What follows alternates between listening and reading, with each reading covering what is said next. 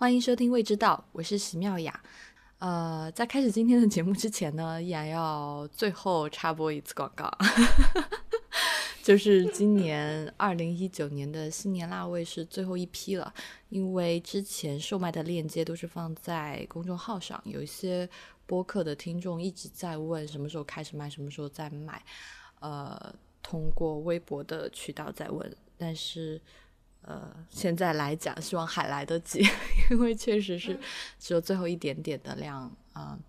快递也快停运了。希望明天节目上线的时候还有余量给大家。链接我也会放在最后，呃，大家直接去看详情就可以购买，好吧？今天在线上的是我跟蒋寻，今天这一期节目呢。啊，真的是有好久好久 没有跟蒋勋一起录音，所以开场我们已经念了两遍了。呃，这一期因为我们现在录的时候是快在一九年的春节前，啊，老规矩，我们每一年好像都会做一个自己这一年的回顾，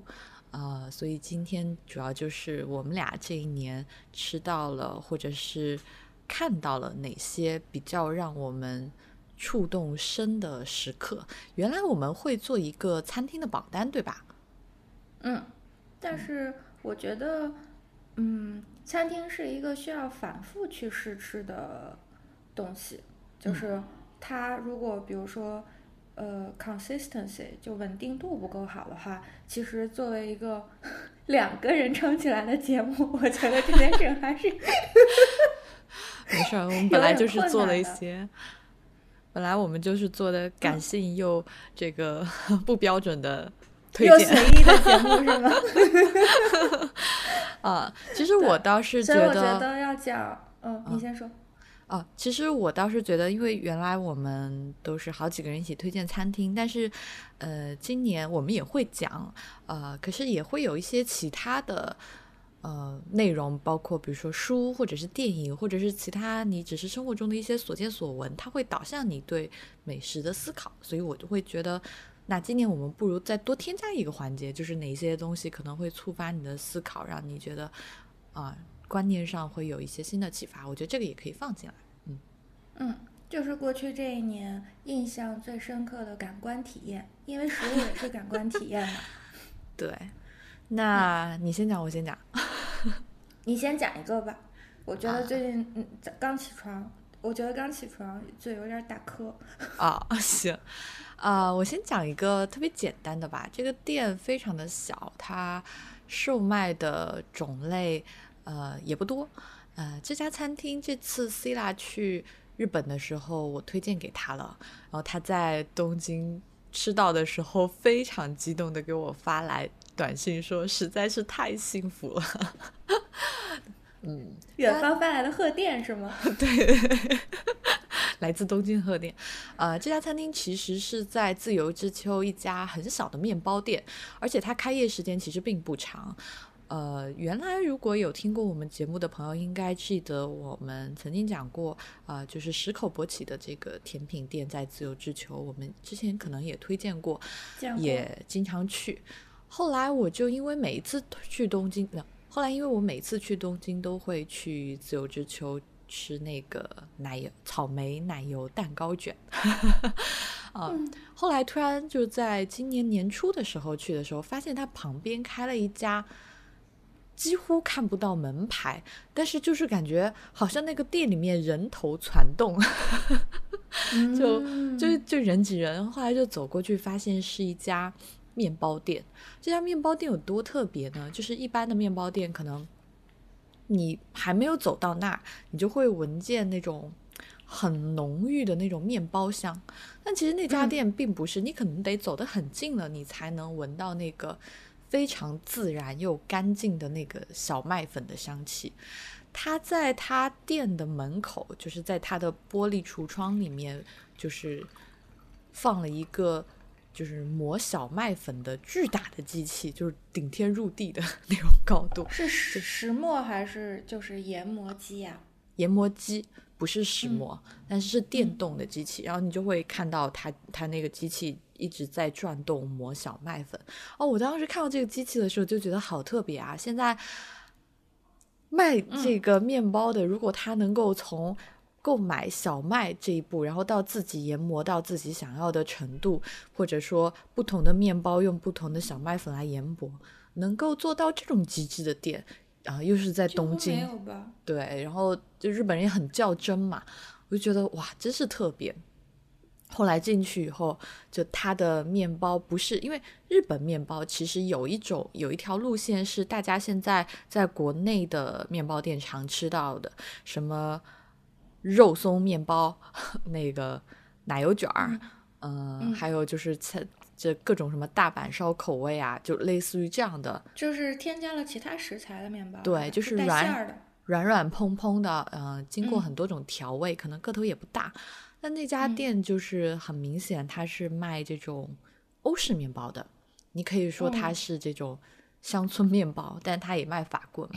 就是主要是以这种盐、呃酵母、面粉非常包括水这种非常简单的元素做出来的。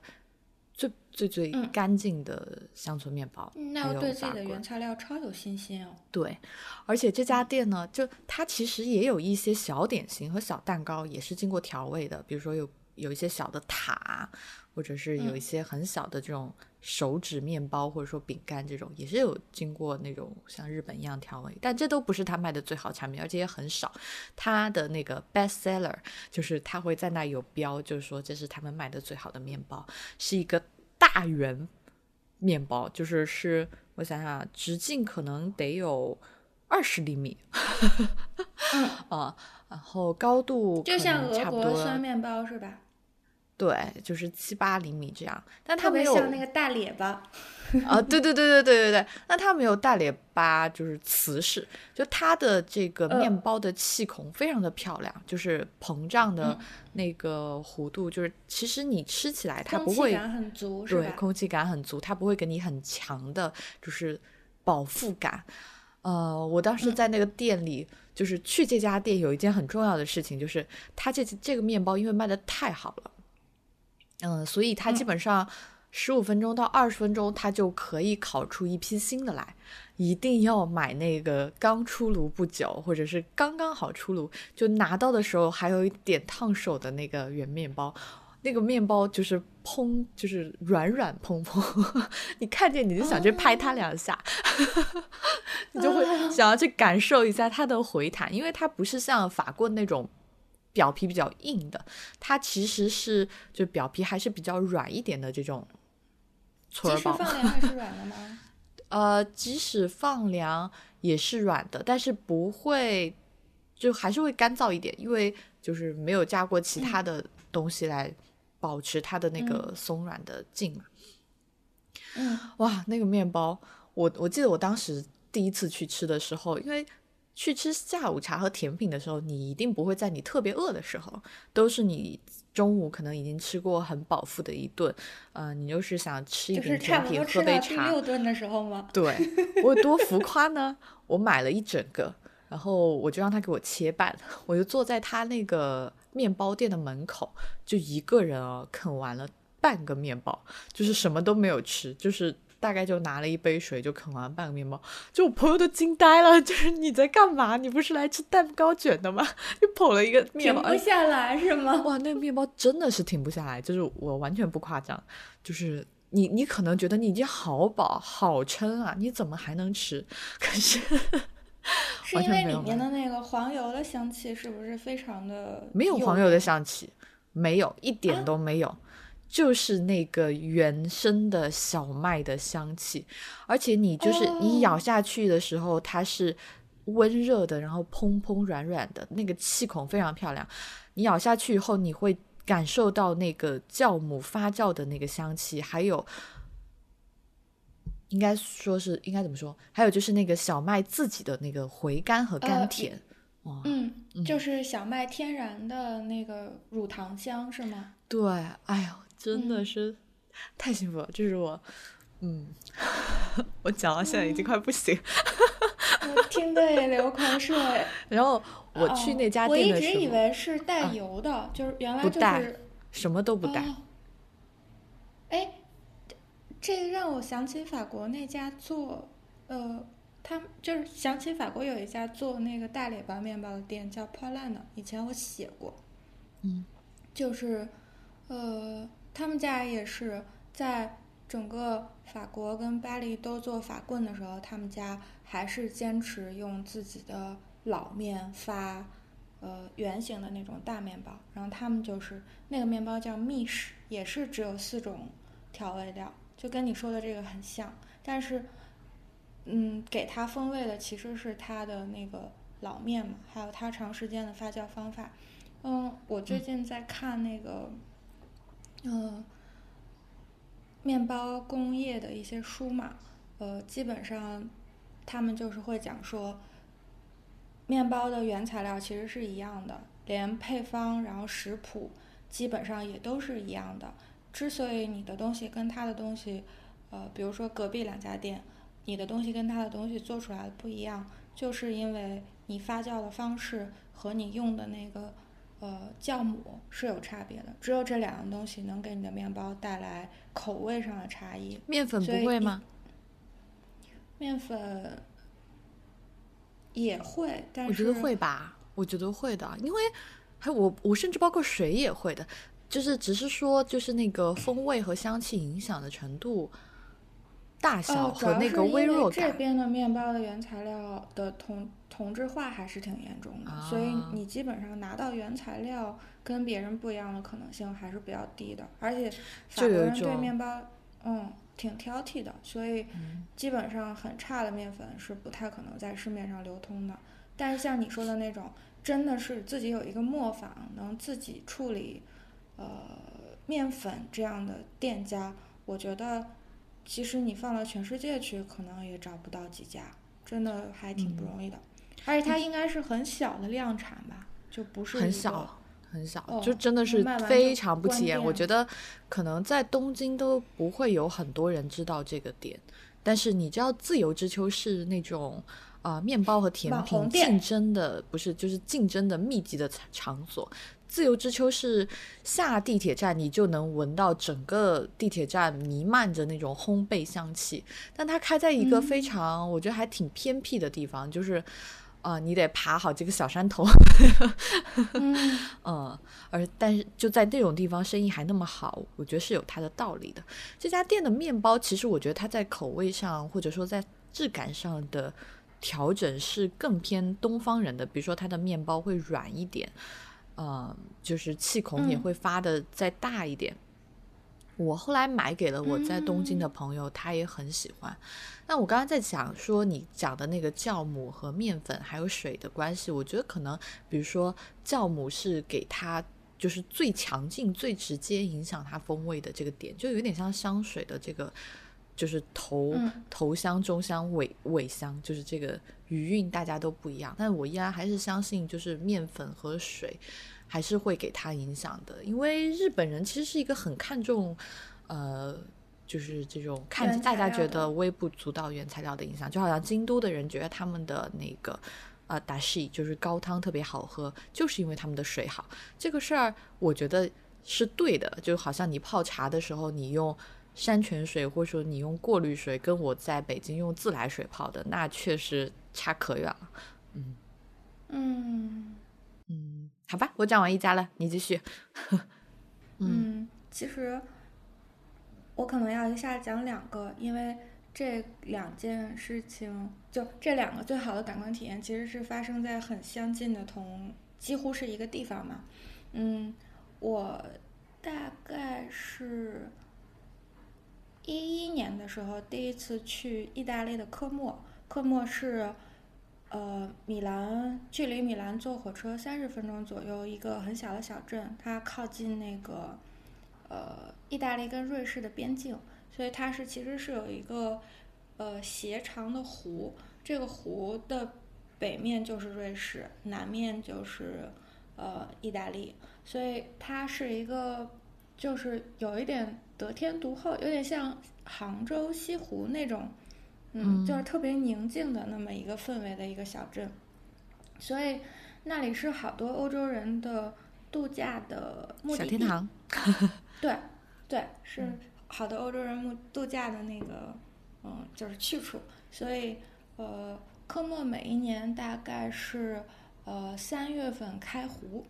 一直迎客到十一月。它的冬天是基本上没有人的，嗯，是每一年呢，就是春夏季有很多的游客会去那里休养，嗯，所以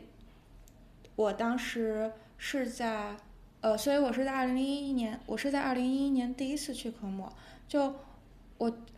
我刚才跟你讲，如果我有上辈子的话，我觉得我一定是在那里住过的，就我第一次去的时候，我就特别喜欢那个小镇。呃，所以后来每次有机会，就是比如说我跟朋友或者是我跟家人去意大利的时候，嗯，不管是我的目的地是哪里，我都会绕道去一下科莫。嗯，去年四月份的时候，我又回科莫，在科莫，嗯，因为科莫是整个湖的最南端，它，呃，它是整个湖最大的一个，就是迎客的那个。城市，但是沿着湖有很多很多的小镇，可能是那种就是比如说整个镇只有两条街的，二十分钟就可以逛完的那种小镇，所以就是非常非常的小。嗯，我的要讲的第一个感官体验是它，呃，因为你到了科莫以后，你可以坐船，然后船会沿着那个湖开，从最南端开到最北端，然后它是走之字形的，就是。你可以向左向右，它旁边都是小镇。我每一年去的时候，都会在，呃，湖靠西边一个叫 Montasio 的小镇，呃，住住一晚上。然后那个小镇上有一家，呃，酒店，就是一家世代是由家庭经营的小店，叫 Pasta。然后 Pasta 是，呃。他们基本上就是全是家族经营，就比如说你去那个小，你去那里住嘛，他的那个房间全部都是就是，呃，比如说表姨妈的侄子在铺，然后然后厨房是就是厨房是弟弟的媳妇儿在做饭这样，然后整个就整个酒店是一个家族经营的酒店。其实我是喜欢这种。有人情味儿的地方，就 就逃不开他们全家的魔掌。对对对对，但是，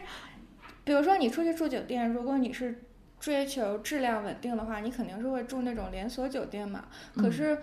那种酒店就是会带给你一定的质量上的掌控感，可是它就没有人情味儿，因为所有的体验都感觉像是服务。但是这家酒店给人的感觉就是。你像是去了他们家在做客，逃不开他们家的魔掌。这家酒店就是，即使是呃，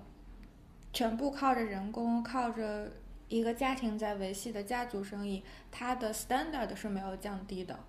而且我是呃，而且我是自从知道这家酒店之后，我每一年路过科莫，我都会回去。所以，嗯。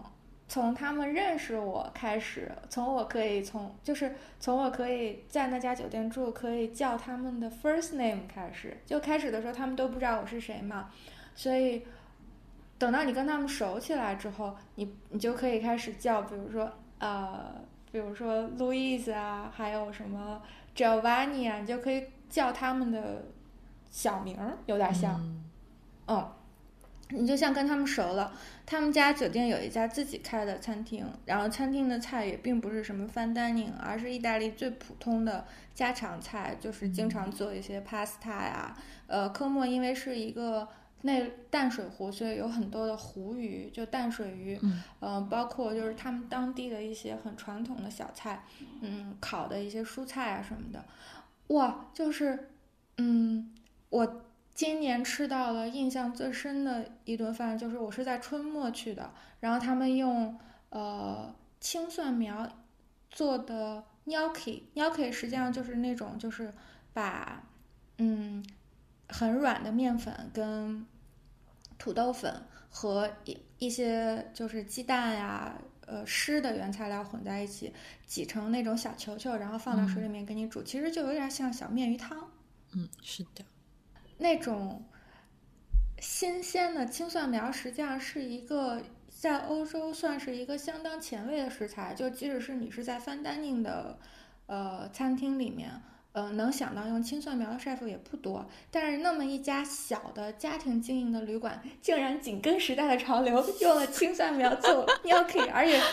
就是，而且它的那个就是它在有一种饺子味的感觉，不 是吗？是因为。而且它的每一样原材料都是特别特别新鲜的。它在 gnocchi 上面铺了一层薄薄的西红柿酱，然后在西红柿的那个酱汁上面又有新鲜的那个 burrata 奶酪。你知道，新鲜的 burrata 奶酪跟那种工业生产的需要经过那个巴氏杀菌的 burrata 奶酪是不一样的，因为他们那种手工制作的是可以不用提高温度的，所以奶还是呃。奶发酵完了成为奶酪之后，还是有一点流，就是流心的，就它的那个质质地是是流淌的，所以他把那个凉凉的刚从冰箱里取出来的那种还流淌着的 burrito 奶酪撒在呃刚刚就是刚刚出锅的那个饺子上面，饺子上面又又撒了新鲜的那个又撒了新鲜的那个香草，哇，当时吃下去就是。你是用勺子挖着吃？别录了吧！干嘛呢？自己为难自己。我在旁边备了好多零食。继续讲。嗯，而且当时那个饭店的小餐厅嘛，它是一个有一点像是呃，在饭店饭店伸出来的一个。呃，一个小小的那种玻璃亭子，所以你你是正对着那个科莫的湖。我是吃晚饭的时候，然后看着湖边的日落，天气特别特别的舒服。四月底的时候，我就穿一件短袖，晚上看日落也不会冷的那个状态，就是天天气也特别特别的好。呃，然后你咬下去的时候，它是热的跟凉的，整个就是充满呃层次感的那个。奶香跟西红柿酱和 gnocchi 煮在一起的那个那个味道，就整个的那个嘴里是充满各种很丰富的味道，然后包括你周围的环境。其实我虽然是一个人嘛，但是那顿饭就吃的特别特别的开心，我就很高兴，我就跟我就跟那个我就跟老板说，好想喝一杯酒啊，他就拿了一杯，他就拿了一瓶已经开了的酒到我桌子前面来给我倒酒，然后他。倒到差不多一杯的量的时候，他看见他自己的瓶子里面还剩三口，然后他就看了瓶子，然后用那种意大利人就是很经典的表情看了看瓶子，然后摇了摇头，摊了摊手，说就把那个酒整个倒进我的杯子里面，然后那个杯子就变得特别满，然后就这样啊，get drunk，然后他就走了，嗯，你就觉得你就觉得啊，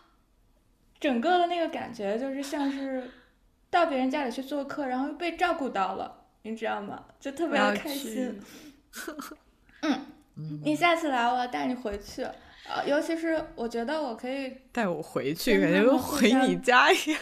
什么嘛？你已经被这这家人吞噬了，你知道吗？我已经我已经被这家人读到了，读心了。嗯，就是我发现，在一打哦，你说，你说，你说，我说完了。呃，那个。呃，哎，我要说什么？哦，我说我发现，在意大利其实就吃过几家 fine dining 啊，也吃过路边的这种小馆子。我真觉得意大利的路边小馆子是最好吃。嗯，如果你问一个意大利人什么菜最好吃，他肯定要跟你讲妈妈做的菜。对，因为我觉得意大利的 fine dining 就很多米其林星星的或者是推荐的店，其实没有，就是先锋性不够。呃。然后有时候又过于的保守了，就是会让你觉得好闷啊！就这一顿吃的，但是你在小馆子里面反而会有一些呃特别的招牌菜，或者是特别调味的这个他们的拿手菜什么，你会有一些惊喜，而且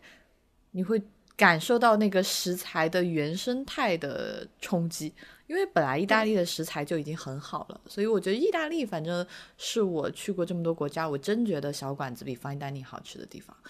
嗯，因为你知道，就是以前 Gordon Ramsay 他去录节目的时候，呃，他曾经呃去过，就是他以前录那个 House Chicken，就是录地狱厨房的时候，他曾经去给意大利的餐厅做过指导嘛。虽然他是一个英国人，然后他去意大利餐厅做指导的时候，还跟 chef 讲说，意大利的菜只有三个特点，就是 simple，simple，simple。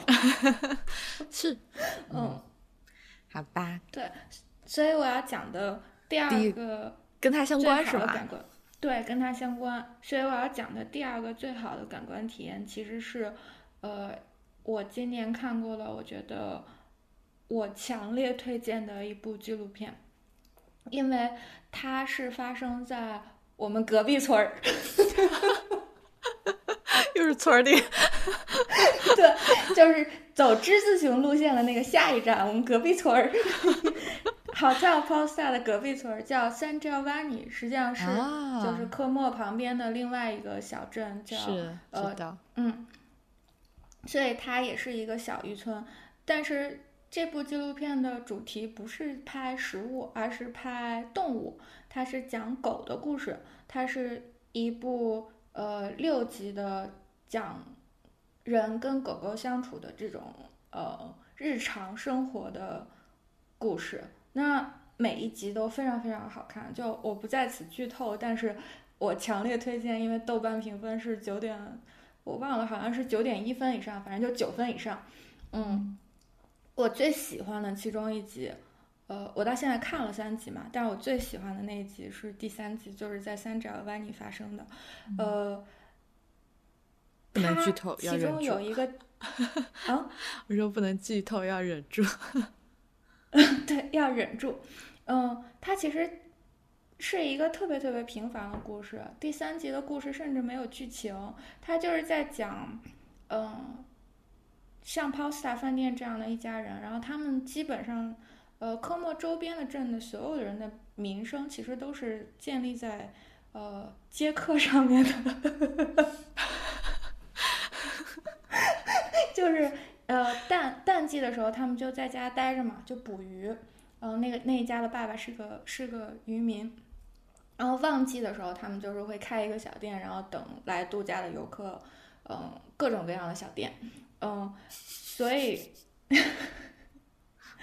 所以那一家，所以那一家人也是一家就是开餐厅的。他们跟狗狗的日常，那个纪录片讲的其实就是日常。我印象最深最深的一个画面就是。在旺季到来之前的一天，他们就是跟周围的那个渔民就讲说：“我们明天要开业啦，今天我们要，因为他们每一年在旅游季开业之前的前一个晚上，他们都会有一个像类似于庆祝。”像开年就开春这种，有点像开春祭灶，你知道吗？这种这种仪式，然后他们每一个人在白天的时候都会拿出，就是准备一道自己的拿手菜，晚上就把亲戚朋友，就反正整个村的人也都认识嘛，就叫到家里面，然后起一个篝火，热点酒，呃，每一家各出一道菜，就有点像那种就是呃，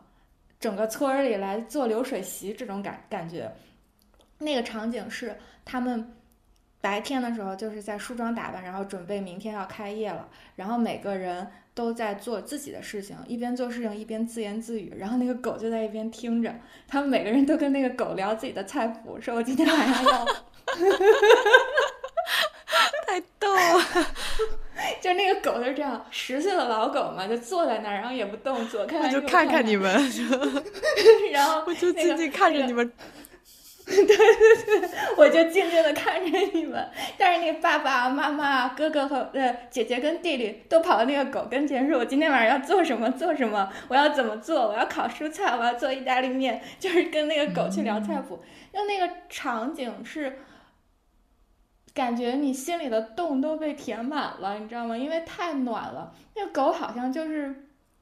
家里的吉祥物一样，它就。它坐在那里，但是好像每个人也都知道，说我今天晚上做这个菜，好像要经过这个这条狗的同意 才可以。狗就这样看看，然后不高兴的时候就没有反应。然后其中一个还就是说啊，你不想那，就是有那种就是你好像不想我做这道菜，那我换个菜谱这样的感觉。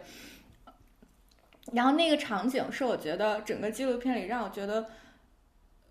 心里最温暖的时刻。嗯，包括我觉得，嗯，那天我在跟 C 拉讲，就是人到年纪大了以后，会更多的体会到无常。就是比如说你小的时候你没有这种感受，但是随着你的年纪增长，你会更多的体会到无力感跟无奈，包括人生当中的各种无常。你会就是人随着年纪变大，会变得倾向于比年轻的时候更为的悲凉，但是在各种各样的无常当中，你的生命里有一些时刻是你可以只活在此刻的，就你可以忘记无常。我觉得那个场景是，在我看来是你可以忘记无常的时刻，所以那个是我觉得今年我感受到的最好的一个呃感官体验，就是在那个时刻，你觉得你有一种想要流泪的温暖的感受。嗯，我觉得我我这样讲你肯定可以理解。我想说我不能，没有了，开玩笑。但我只想插话，就是无处不在的 C 啦。C 拉作为一个这个不知道哪里来的隐形嘉宾，嗯，好吧，呃，你讲两个，我就哎，其实我接下来讲这两个跟你这两个还挺像，你别说，就是嗯，其实有一家餐厅，我原来在节目里面讲过，呃，就我之前去东京，我吃到一家非常传统的法国菜。呃，其实对最打动我的是它整个的餐厅的氛围，就是不是它的菜有多么多么的好吃，而是它整个按照整个传统法餐的方式，就是一条线走下来，包括它的服务，呃，它的嗯前菜、零食、酒的选择，特别是它的酒跟餐的配搭，因为我就是我们作为朋友就认识很久，你一直对酒。也感兴趣，但是我一直处于对酒就是那种 nice to have，就是嗯，就是好像可有可无的状态，也不是可有可无，就是比如说此刻我吃到菜这个菜的时候，你给我一杯好酒搭，我会觉得啊挺好，就是。但是好像对酒一直就没有办法去深入的了解它，就是就好像你给我讲过波尔多、勃艮第、布拉布拉布拉布拉各种葡萄，反正我也记不住，就就你跟我讲就没有意义。后来就是在这家店，我觉得改变了我整个的，就是对于酒的认知，对，就是怎么样，就是一支好酒是怎么样可以跟一道对的菜完美的 marriage。就是完美的搭配，完美的结婚或者是结合。终于闻到它了，是吗？对，就是终于闻到，说哇，在这个时候的这支酒，只有它，无可替代。对，然后整个用餐的过程都是在，就是你从第一杯香槟，然后呃到白葡萄酒配蓝龙虾，再到后面的红葡萄酒配牛肉。都是这种跌宕起伏感非常的明显，就是哇，就是一一一支协奏曲，太漂亮了。就是当然，因为那个侍酒师也很好，就他会跟你讲说啊，这是哪里的酒，它特点是什么，他会教育你，他给你这个，会让你觉得你好像不是单单的在喝酒精，对，啊，它会让你知道说这个酒它会有什么变化。所以从这顿饭以后，我就完完全全改变了我对酒的态度，就包括我自己，也就是开始研究酒，开始学，就是从一个小白吧，然后现在慢慢开始觉得，哦，餐配酒原来是可以如此的精妙，所以这家店是我觉得非常推荐的。呃，因为这家店讲过了，所以就很快的带过。但是我想说，如果你对，就你一直很喜欢吃。东西，但是你对酒可能也一直没有这种，嗯，就我有一另外还有一个朋友，他是也是学厨的，他就是一直没有找到那个打开那个酒世界的那把钥匙啊，对，所以如果你想去试试，或者即使你去东京，你想带你喜欢的姑娘去这家餐厅吃，我觉得都好，就是嗯，是一个我很推荐的选择。这是一家餐厅，那跟这家餐厅。呃，另外相关的，你们也是隔壁村吗？可可不，隔得稍远了点。那个我想推荐一个电影是叫《巴贝特之夜》，嗯，其实嗯，很多人可能都知道，或者是听说过，或者是我不知道甚至有没有看过。其实这部电影很出名，它是我不太记得是挪威还是丹麦了，就是丹麦，对，丹麦是一个哎啊好哎，这个很有趣，你有没有觉得？就是这部电影讲的是那会儿丹麦人完全不懂吃的一个村子里面，就这个村子里面的人呢都信仰。对，嗯，对，就是这个基督徒非常的清教徒，就是每天就是那种各种炖面包，对，吃的那简直了。然后后来他们收留了一个法国的呃 chef 吧，其实是女 chef，、嗯就开始嗯改、改变他们的生活。但是其实这女 chef 跟他们一直生活，也没有去给他们做什么盛宴，就是还是按照他们清教徒那样的方式去做，就是嗯平时的日常的饮食。后来这个女 chef，哎，我这样讲是不是太剧透了？就是啊，不重要。其实我觉得这个电影的故事不重要，就是就是它的情节真的不重要，就是没有情节，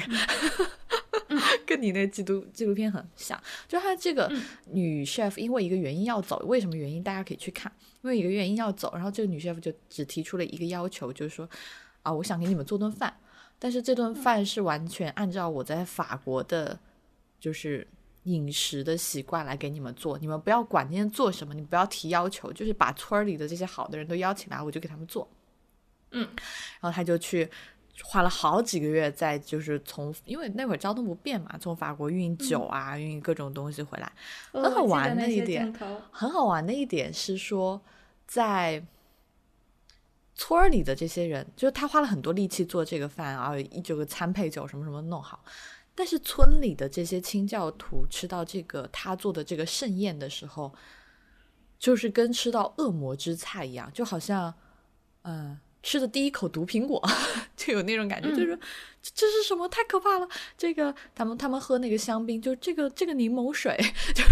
就就怎么怎么怎么怎么还有气泡，就是类类似于这种，对，呃，反正但是呢，在场就只有一个人，这个人好像是个将军还是什么，他是其中的，对，就是这个呃丹麦老太太的一个情人，就是也不是情人吧，就是跟妹妹有过一段情，但是因为教，但是因为教规的关系，所以两个人没有能够在一起。哦，对，然后刚好这天他就也参加了这个晚宴，然后最妙的对比就是，因为这个将军他是这个整个欧洲好吃好好酒好菜都是这样一路一路吃过来的，所以他就非常的欣赏这顿饭，就每吃到一一一道菜就是那种忍不住点头，对，就然后嗯。看着他的昔日的情人坐在对面，就是那种精神和舌头的双重的享受，然后再跟嗯。旁边这些以为自己吃到是毒苹果的这些老太太、老老爷爷对比，你会发现这件事情很妙。就是我为什么嗯。想这么说呢？就是比如说，在我没有入门的时候，或者有时候我们也会讲，就好多人说啊，我们去吃这个贵餐厅，我就不值得，我觉得还没有我楼下那家店好吃。这可能就是这样的对比，就是你不了解这个饮食的体系，你不了解餐配酒，你就吃不懂它。就好像我嗯妈妈和爸爸他们四川人嘛，就是四川的非常典型的，还不是中国味，就是四川味。就他们即使在吃粤菜的时候，他们的对标体系也是他们过往的经验，就是嗯。他们吃到一个点心或者是一个呃轮教糕，假如说这种，他们就说啊，这个不就是那个什么吗？四川也有什么什么，他们也会觉得好吃，或者有时候他们也可能觉得就就这样吧，那他们依然会觉得啊，就是我那个体系下面的，就是我了解的这个川菜是我最喜欢的，是最好吃的。嗯，嗯就是我觉得这个电影，就它非常微妙的把这一切都呈现在你面前，而且是一个很精巧的视觉语言。我觉得是很值得一看的，就是大家可以去看看，然后有时候也可以反思一下自己。就比如说我之前在反思的时候，因为我是去了 Apicius 以后才看的这个电影，我就在反思我自己。其实以前，比如说餐配酒的时候，我可能就是嗯，吃菜的时候觉得有一点酒精会让我快乐，嗯嗯，但是我没有非常风风味上去考虑过酒的，或者说以前没有喝到过真正像。以前没有喝到过真正像行云流水一样能配得上这个菜的酒，所以并没有注意到酒也是可以成为一个就是重奏里面的重要的乐器，对吧？嗯，是的。所以我觉得这件事情，呃，就这个电影，我觉得很值得一看。嗯。嗯，而且其实我还挺想补充一点，就是这本书是呃，这个电影是根据 Karen Brixton 的原著改编的。Karen Brixton 就是写那个《Out of Africa》走出非洲的那个作者，所以他其实就如果大家如果了解一下 Karen Brixton 的生平的话，他是在一九二零年代，然后就是好像是在就是二十世纪初的一个女性作家。就是如果你去看她的那个。名字的拼写，呃，因为她也是一个北欧出生长大，后来就是嫁了嫁了人之后，她去非洲生活嘛，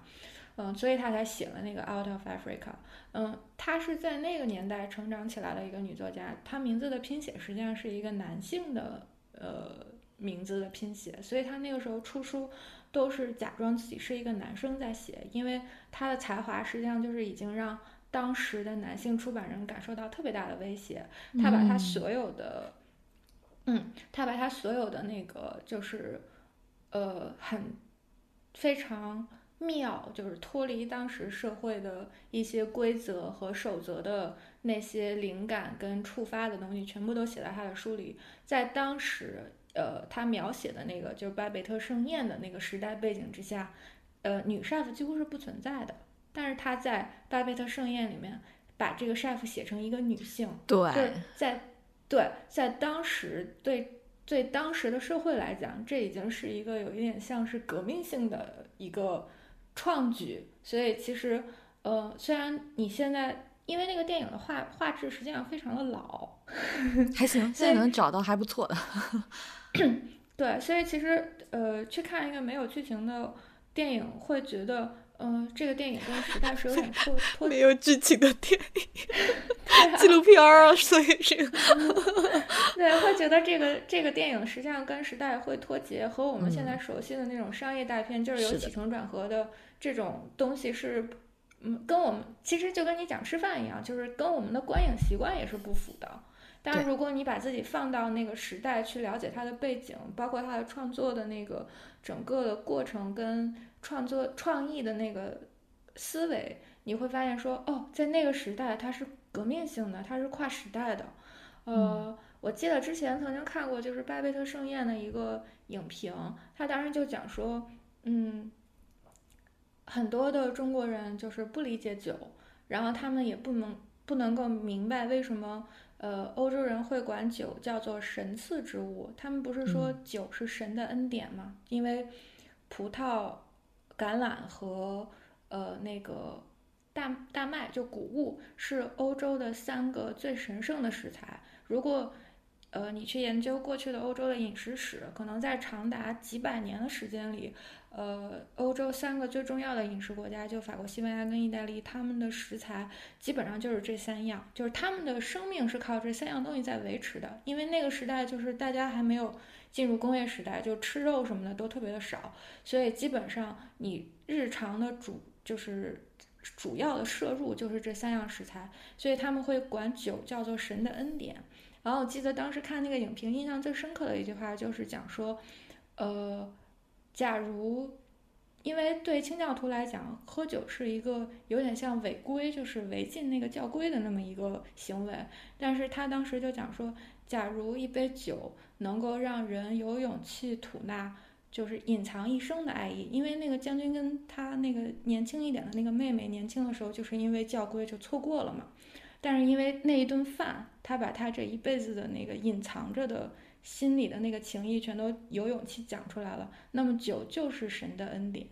然后就是当时我在看那个的时候，我就在想说，嗯，就是电影背后有很多很多的那些隐藏的意义，其实不是通过。呃，视觉的那个刺激是给给你到达的，所以你还是呃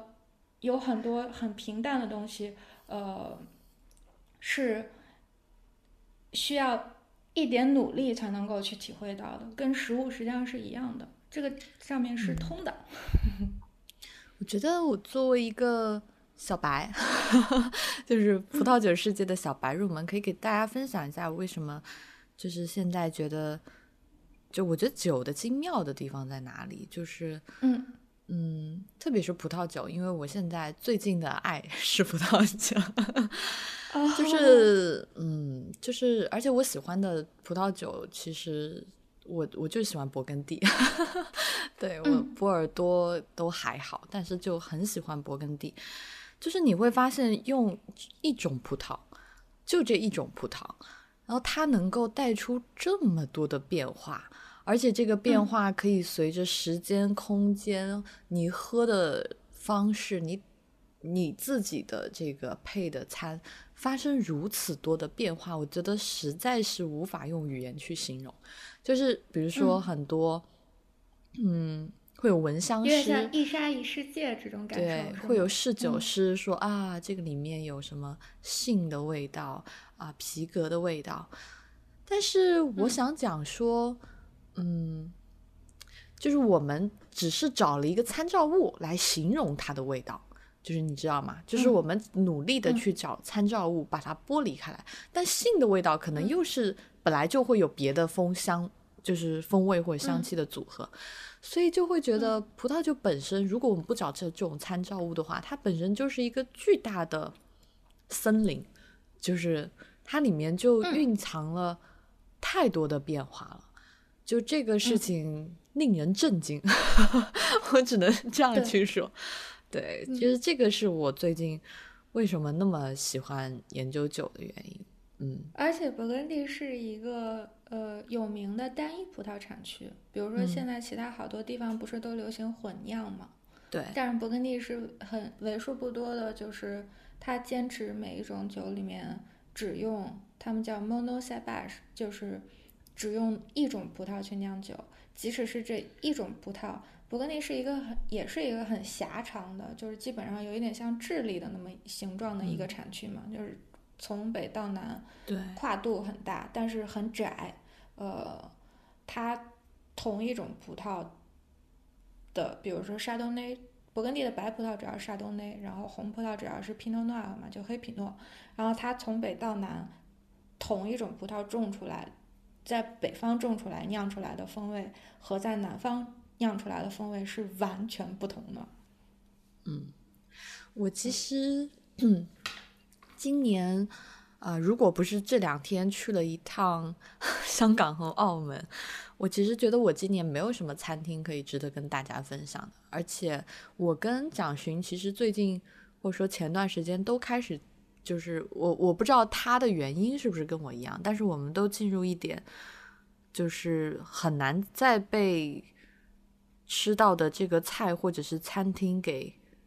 enlight 到的那个嗯过程了，就是被他刺激到。就是比如说你今天带我去吃这家寿司，你带我吃这个鱼，你吃这个炒菜，我几乎可以想象到它最好的样子能是什么样子。嗯，那可能就是葡萄酒现在让我进入了另外一个神秘的世界，给你打开了一扇新世界的大门，是吗？对，啊，好，就我觉得这个就讲到这儿吧，因为葡萄酒完全是一个另外的话题。呃，然后我就讲我，如果不是这两家餐厅，我觉得我今年其实没有任何国内的餐厅推荐，因为确实是吃到。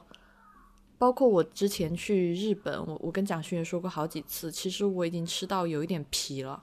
就是我吃各种高档的法餐、非常好的寿司店、怀石店、中餐馆，都已经吃不到任何的感觉，就嗯。太平了，就是每一个菜你去你就知道它能达到什么样的样子，就是它的组起承转合，它的构成是什么样。直到这次去澳门吃到了，就是这家我要推荐的粤菜馆。这个菜其实我在这里讲，可能嗯，大家也不太有，就不太容易吃到。但是我觉得还是要让大家知道有这么一家店的存在。呃，它是一个私我房菜，有一点，我有一点不敢往下录的感受。是怎么？会被打是吧？就是石头人这人怎么这样？不是，我怕你讲的太好吃，等下我忍不住。啊，但是你知道我喜欢餐厅的习惯，我不会讲很多很浮夸或者是浮华的餐厅。其实这次去澳门和香港，说就是前几天吃的，其实有点皮了，就是嗯鱼翅、鲍鱼、花椒、海嗯参。然后各种大家可以穷奢极欲想象的食材都吃了个遍，嗯。啊，就是真的是每天每一顿都在吃，但是依然没有就去了也去了一些很好的餐厅，就不点名了。有一些菜他会觉得让你觉得啊，他能做到这样真好，就是能在酒店的餐厅里面做出哇，我觉得非常极吃到我曾经吃过极致的，比如说有一家店的叉烧做的很好吃，我之后文章里写吧，因为这家也不是重点推荐，就这家店的叉烧让我吃到觉得啊，很像我当时在顺德吃到的那个感觉了，就是嗯。因为很难，实在是太难了，就觉得哇，太佩服他们的品控。呃，但是最后去吃这家啊，吃这个私房菜非常的跌宕起伏，就是这家私房菜呢。呃，我当时去之前就跟我朋友说，我好像研究完所有的餐厅，我就最想去这家。那这个私房菜，第一就是他要业内的人推荐才能订到，嗯就是他不对外预定。第二，哦，是八到十个人起订。我们第三，他预定的时间可能至少要提提前半个月吧。但如果你很熟很熟，你提前一周跟他说，应该也还行。但是我们当时因为一直时间就定不下来，不知道到底哪一天哪一顿能去吃这个，那也不知道能凑到谁，所以呢，就已经到了去的前两三天，我们才开始说到底去哪几家。然后我看完以后，我就讲，我就想去这一家，但是订不到了呀，完全订不到了，就是，嗯，然后就很，就就非常的失望，就想说，哎，就是今年也没吃到过什么好的，最想吃的店还就不知道吃不吃得到。就就在澳门的时候，就认识一个朋友，他说。嗯，他们凑了一个局要去吃那个饭，我一直特别厚脸皮的跟他讲说，如果你们有人不去，一定要叫上我。然后他就非常难你是人品爆发了吧？因为他们那一桌就一般就坐八个人，他们已经凑了十三个人，就你可以想象大家有多想去吃。后来他就说可能很难，但是但是我就留了一个联系方式，结果好死不死，第二天就是他有他酒店都订好了，就当天晚上酒店什么都订好，但是真的是有急事必须要赶回上海，他就说那你就去我的位置，你就去吃。哇，哇激动的要死！人品爆发了耶！对，就这一次真的是人品爆发，然后就去吃。呃，这家店其实有一点像我之前讲过的东海，就是我们在汕头吃到的东海。呃，它可以？对，它可以做很呃高档的食材，比如说花椒啊、呃海参啊这些它都能做。但是我们那天点的那一桌是它的招牌菜，都是非常嗯就食材其实是非常平实的，而且没有什么花招，就是考验厨师自己的技巧和功夫。啊、我当时吃到第一第一道菜是一个啊、螺头鸡汤，那螺头是真好啊。那我觉得这道菜没有技哦巧，就这道菜就是你只要控制好时间，还有选好食材，就它出来那个清澄清高汤是比较容易的。那第二道菜是它的招牌，就是所有人去过都是觉得哦，就是打遍湘江无无敌手，就是这种。第二道菜是脆皮鸡，脆皮鸡这种听起来毫无是就是引发不出任何联想的菜，就不就是脆脆皮鸡嘛？因为你在广东哪家馆子点不到脆皮鸡？就有一些嗯是给你炸的特别油腻的，有一些炸的不街的东西，对，炸的不油油腻，但是那种酥脆的口感，就那个鸡肉的质感，你全部都能想象。哇，这家脆皮鸡吃到的时候，就是惊了，惊呆了，就是而且很很很有趣的一点，我要先讲，就是像脆皮鸡这种只有一个主菜，就它主要的食材是鸡肉的时候，一般在广东这种地方，它会给你选特别的鸡肉，就是。啊，比如说哪一家哪家的走地鸡啊，什么葵花鸡啊，什么各种奇妙的饲养方式啊，就这个鸡肉本身就会很好。那就主厨大胆到什么程度？他就是最普通的鸡，他就说这个鸡 就是他在菜场买的。当然，这个鸡肯定肯定是走地鸡啊，肯定不是那种什么饲养三黄鸡。哇，但是那个质感就，嗯，就是应该怎么形容呢？炸过一次以后。鸡胸肉，我吃了一块鸡胸肉，一块鸡腿肉。我吃鸡胸肉就是为了去试那个鸡胸肉的质感。鸡胸肉一点点油腻的感觉都没有，嗯，非常的多汁、柔软，咬下去先是鸡肉的这个清香味儿，然后是鸡肉经过腌制的那个香料的味道，而但是也不复杂，就是会有有一点点。甘草的香，对，嗯，还有还有，其实我分不太清楚，但是可能生前吃的不错，对，但是我觉得它腌制的那个时间和配料起了关键的作用，就是是那个味道衬托出鸡肉本身的鲜味儿，然后那个脆皮，我只能用完美来形容，我找不到别的词，就是嗯，它等于是把那个。就是，我觉得它应该是零的油，脂肪全部都烤出来了，对吧？对，而且鸡皮非常的薄，中间是一点多余的油脂都没有，就把脂肪全部烤成脆皮了。对，非常的薄，呃，就是酥香的感觉，哇，就是两个极致口感的对比。我我真的这辈子，我觉得我可能也不会吃到比那个。这个脆皮鸡更好吃的脆皮鸡，就是所谓的外酥里嫩，是吗？其实它的皮更偏脆一点，就是不是酥，因为它很薄，就薄如纸，所以不太是酥的那个。就是一般外面的脆皮鸡就是给你裹个粉炸一下，所以可能可以更酥一点，但它那个更脆啊，就是咬下去你就能看听到，仿佛就是那种脆片或者是一张。一个特别轻薄的食材在你嘴嘴里就是断掉的那个感觉，哇，太妙了！而且那个脆皮鸡哦，就是妙在什么地方？一般脆皮鸡吃完你会发现盘子下面一层油，那个脆皮鸡吃完盘子下面一滴油星都没有，都是那个鸡肉本身的那个汁儿，就是对，就是它鸡肉嫩到什么程度？就是它吃完以后，你盘子里还有那个鸡肉本身的那个肉汁能够有一点点余留。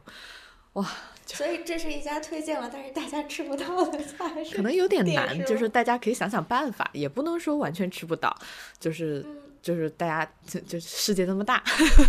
对，就是比我厉害的人 总会有办法，对，总会有办法。呃，这个是要有的，说不定就实现了呢。对，呃，然后还有一道非常佩服的菜，呃，田鸡，那道菜的名字叫玉。玉簪吧，那个就是戴在头上的那个金簪，还是叫钗啊？就是古代的那个，嗯，就是玉簪田鸡，簪子是吧？对，就玉簪田鸡。不好意思啊，普通话不好，四川人，四川人原谅你了。然后。因为在广东，现在做这种东西本身用的很多就是以牛蛙代替之了，就这牛蛙的就不说了，就就要屏蔽。然后能够用田鸡，而且还能在田鸡里面选最嫩的，就是小小嫩嫩的这种田鸡，就是就就又屏蔽了屏蔽掉百分之九十八。然后它这个田鸡的做法是什么呢？把田鸡的骨头全部拆掉，然后。哎呀，我的妈呀！大工程啊！我我我我感觉我要昏迷了。然后用呃广东的菜心，把菜心就是挑最嫩的那个，就是筋的部分，就是根筋的部分，呃，穿在田鸡里面，就是用菜心去替代田鸡的骨头。你听懂了吗？听懂了，就是它相当于是把它有一点像填馅儿一样填进去了，对吧？没有填进去，就是穿进去，就是大家可以想象，嗯，就是用竹签穿午、午餐肉的这种一个骨架子是吗？对，嗯，然后我觉得那个。我我不知道他那个菜心有没有提前烹饪过，或者是预处理过。我觉得是应该有的，因为这两个食材的烹饪时间完全是不一样的，烹饪的方法也不一样。最后出来的，最后一起炒制出来的效果是菜心极其的嫩脆，然后那个田鸡的肉就是应该怎么说，非常的嫩且滑且香。就两个东西在你嘴里，就是一口吃下去，完全的融合。快炒的极致是吧？对，然后一点点那个，好，我觉得好像有一点点青花椒的味道，但是非常非常的微弱，就是整个菜心的甘甜，牛就是田鸡的嫩和滑，然后再加上一点点青花椒的那个香气。然后这整道 菜是滑炒，一点都不油腻，一点都不腥，就是哇，极致。嗯，还有一个是哇，还有一个也了不起啊！天呐，太了不起了！我觉得这家店真是，嗯，还有一个它就是滑炒了一个，应该叫梅童鱼吧，就是去骨的，没有听说过。嗯，就是去骨的这个很小的海鱼，嗯，就是肉咬开有一点像蒜瓣一样，就是那种，就就是在中餐里面应该有个词叫蒜瓣肉吧，就是你轻轻咬开，它会像蒜瓣一样的剥落。这个鱼哦，也是就是拿出了它炒那个田鸡的功夫去炒这个鱼，嫩。滑，我我只能说真的滑，我已经找不到别的词了。就是就所有人吃到的时候眼睛都大了，就是，嗯，就是真的是抢食完，就是火候嘛，对吧？因为如果说中餐有什么就是西餐比不了的地方，我觉得就是火候呀，在那么短的时间一个大火的灶上，然后把这个食材能够烹饪到它。软硬刚好的这种熟度，包括风味都入味，我觉得是一个技术很高的难度、技术很高的动作。然后，如果说有幸吃到的话，是一个可遇不可求的事情吧。这个事情最，唉，哦，这个是它的，所以我们讲了它前面的那个汤的技巧，做传统的粤菜脆皮鸡。这种小馆子或者说每家馆子都能做的，还有做一些现在粤菜馆子你几乎吃不到的这种烤技巧的玉簪田鸡，还有炒梅童鱼这种菜，就是既考他的文化修养，就是对于因为这这算很古早的粤菜了，嗯，同时又考考验他选究食材，最后烹饪，包括最后颠锅子的这些技巧。然后后来还吃到了一道，嗯，应该算也算比较老旧的粤菜，叫金钱蟹盒。这金钱蟹盒的就里面是蟹肉和咸蛋黄，但是它的皮有多特别呢？这这道菜我其实，在澳门的别的店，包括后来去香港大班楼也吃到了，但我觉得他做的是最棒的。它的皮实在是太特别了，因为一开始我们吃的时候，他们就让我们猜这个皮是什么做的。我问他们是不是猪网油做的，因为有那个非常明显的猪油香气。然后他说啊，不是，他是用选了一个猪的脂肪的部位，然后这个脂肪部位我现在有点记不起是哪里了，但是就是比较清香的这个猪油的脂肪部位，然后把这个肥肉用。应该是用竹杖或者是用刀，就把它拍薄，拍到非常非常的薄，然后薄就做成这种一个薄皮一样的，然后去裹这个蟹肉，然后丢到锅里炸。所以吃的时候那个外皮极其对你刚才问我酥的事儿，那这个金钱蟹盒的皮真的就只能用酥来形容了，就极其的酥，你咬下去那个猪油脂肪的香气和。蟹肉的香气，包括咸蛋黄的香气一起出来。而且最妙的事情是，因为猪猪油这个东西其实多了是很容易腻的，但它的分寸感把握的非常的好。就是猪油和蟹肉在一起，因为它用的是海蟹嘛，就是竟然一点都不抢。就是这个是我觉得最奇妙的地方。就是理论上蟹这种东西，你得用比较清淡的东西去呈现它的香和甘甜，但是它并没有哇，所以这个也是妙到极致。呃，最后再讲一道菜吧，因为其实吃了好好几道，最后再讲一个全世界人可能大家都吃过的咕老肉，就是这个咕老肉的脆皮有多漂亮，就所有人吃完以后都说这是吃过的最好的咕老肉，没有之一。后来在大班楼也吃到了，就是完全不行，就是就大班楼的那个会也不是完全不行，就大班楼品质是很好的店。我我也会讲我在大班楼吃到很开心的菜，就是你明显会觉得大班楼这种极致好的餐厅做的咕老肉跟它的那个。咕老肉的皮，因为咕老肉你最后要裹那个酸甜酸甜酱汁的时候，很容易你的皮就被那个酸甜酱汁带软了，就是你会带的有点湿湿哒哒的，有点软趴趴的。但是它没有，它真的就是那层酱汁刚刚好裹在了那个脆皮上面，然后那个脆皮的是有一点存在感的，它不是像脆皮鸡的那个就是薄薄一层纸，它大概可能有个两毫米的厚度。但是很清，就是很清脆、很清爽，你咬下轻轻一咬就出来了。它每一块咕老肉的那个肉质的肥瘦配比也是极其完美，就是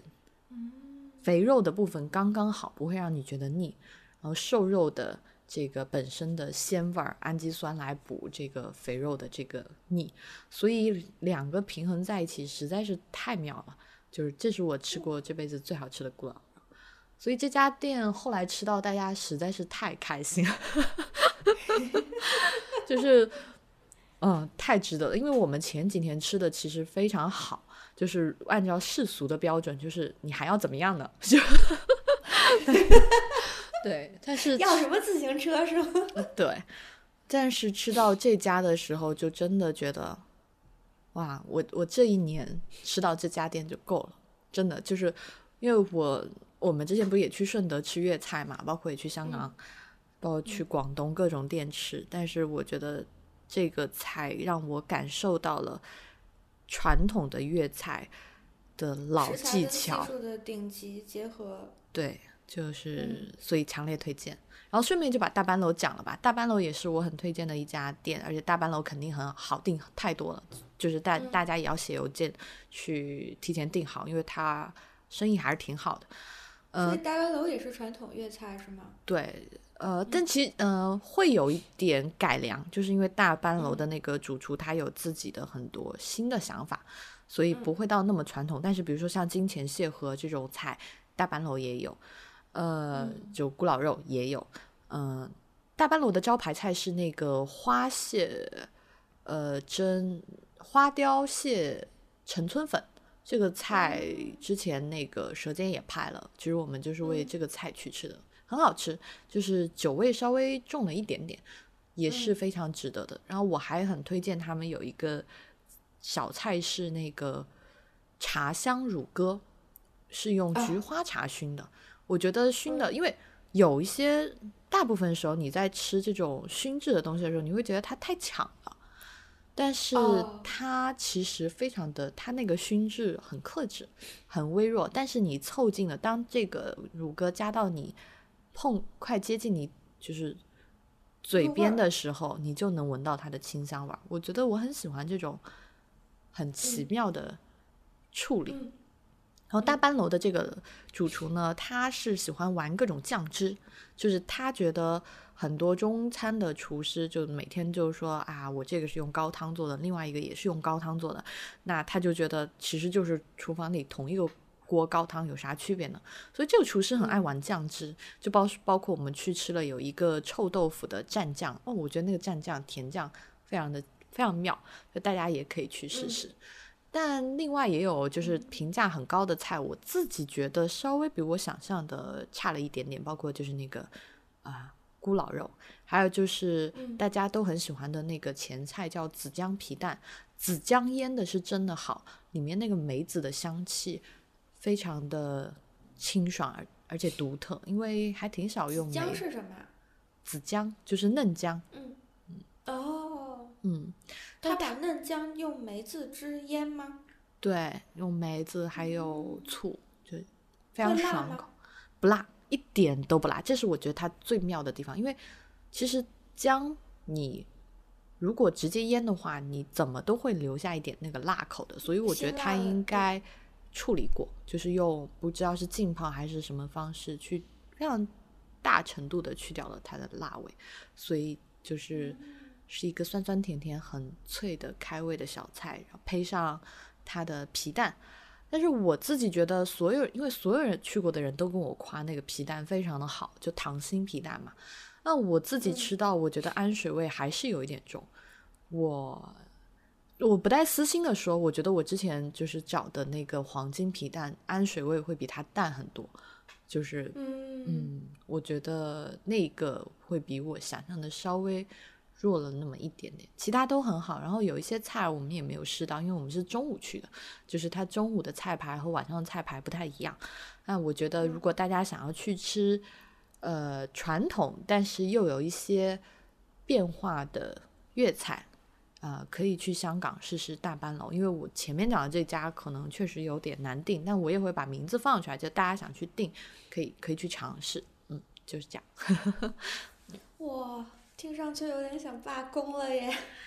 感觉才早晨九点已经想要吃午饭。嗯，对，就是，呃，我觉得现在要再带来舌尖上刺激的菜真的挺少的，所以有机会的话，所以这吃到家特别有惊喜的一家是吗？不是特别有惊喜，是非常非常非常惊喜。对，是就是在我呃就是缺失的粤菜经验中补足了特别大的一块。啊、而且是发现说传统的粤菜原来也可以做到让人惊艳的程度。不，我是觉得传统的粤菜是可以让我做到惊艳的程度，但我没吃过呀。嗯嗯，是这个意思。嗯嗯嗯，那我还要讲我，嗯，就是你说传统这件事情嘛，就是我还要讲我今年，呃，我去年年初已经是去年了，我去年年初吃到了一顿饭，就是呃，在讲传统跟创新的这个关系嘛，就是嗯、当时穆盖瑞斯的主厨安东尼·路易斯。阿布瑞斯他来巴黎做了一个 pop up，因为嗯梅尔组的那个主厨在巴黎有一间小的餐厅叫 Le Grand G 之前我在节目里也讲过他，呃，莫老师来的时候我也带他去吃过，呃，他邀请安东尼来做一场 pop up，还有另外一个是阿根廷的一个犹太裔的 chef，所以这顿 pop up 当时出来的时候，我就感觉特别的呃新鲜好玩儿，因为首先是嗯，安东尼很少在外面做 pop up，就是你很难吃得到他呃在穆盖瑞茨以外的菜。另外一个就是他邀请的另外一个 chef 是一个在阿根廷生活的犹太裔 chef。你知道那个犹太教的饮食规则是有一点像巴贝特盛宴里的那个，就是小村子里的村民一样的，因为犹太教有很多的饮食禁忌，就是你有很多东西不可以用，就是基本上想用犹太教饮食规则里面的食材做一个 fine dining 的食材，就做一个 gastronomic 的呃晚宴的话，就这件事情基本上是不可能完成的。嗯，所以这个 chef 其实是相当于呃对他整个的那个文化的推动有一个特别大的呃贡献。因为如果是说，嗯，你去看的话，他的他在阿根廷开的那间餐厅现在已经是 World's Best Fifty 嘛，所以这件事情还是挺吸引到我的，我就去了。但给我更大惊喜的是安东尼的菜，因为我在去穆盖瑞斯的时候，其实并不喜欢穆盖瑞斯他餐厅，餐厅就是不喜欢餐厅新餐厅做的本店的菜，因为他做了很多很大胆的创新，在他的那个就是厨房里面出品的很多的现在的菜式，实际上是在其他的餐厅吃不到，而且是很前卫的，就可以说他是在厨师界非常前卫的一个 chef。但是，呃，很多时候就是你在创新的时候，其实你是会有点不知道规则在哪里，也不知道界限在哪里，所以有很多时候你跨出了那个边界之后，其实你会给人就是一种。不习惯的这种感受，就是你吃到那个他的菜之后，你会想说，这个菜我没吃过，但是他又，嗯，但是他又因为你不熟悉它，它又不是一个我能够欣赏的味道，所以它就有可能已经跨出那个边界去，你能够承受的那个那个边界，它跨出去太多，你可能就会受不了。所以我跟好多朋友聊嘛，就是他们也是对安东尼的这个穆盖瑞斯是有些呃保留意见的。但是他在巴黎做的这场 pop up 真的惊艳到我，是因为他来的时候带的团队也很小，他过来之后这边的厨房也没有他在 m u g a r i s 的设备，所以他只能做传统菜。在他只能做传统菜的情况下，他又出了三道非常传统，可能他也非常熟悉的西班牙的那种就是老菜。哇，吃到的时候真的是惊为天人，就我没有想过，原来他对传统料理的理解和掌控，因为你知道，厨师在别人的厨房里面做菜，实际上是很不顺手的。如果说你在别人的厨房里面做菜，你的菜的出品还还能到达这个程度的话，我觉得真的是非常的不容易。他。在这种限制之下做出来的东西，因为他就上了一个很简单，就是甜点里面其中有一道，他上了一个非常简单的，就是一个可丽饼，一个 crepe。哦，它可丽饼的那个调味儿和它煎的那个薄脆的程度，就是它边边上全部就是已经煎到有一点那个脆脆的糖丝，就是完全是，嗯，因为它那个薄的程度真的是通常一般情况下可丽。就可丽饼达不到的，它的中间是软的，然后有很浓的那个薄荷香甜，但是它边边上就是薄的程度，就是已经是有一层薄薄的糖丝，加上它配比的那个冰激凌，对于 一个就是长久以来已经吃饭没什么惊喜的人来说，这个东西是一个巨大的惊喜，因为你没有想到说。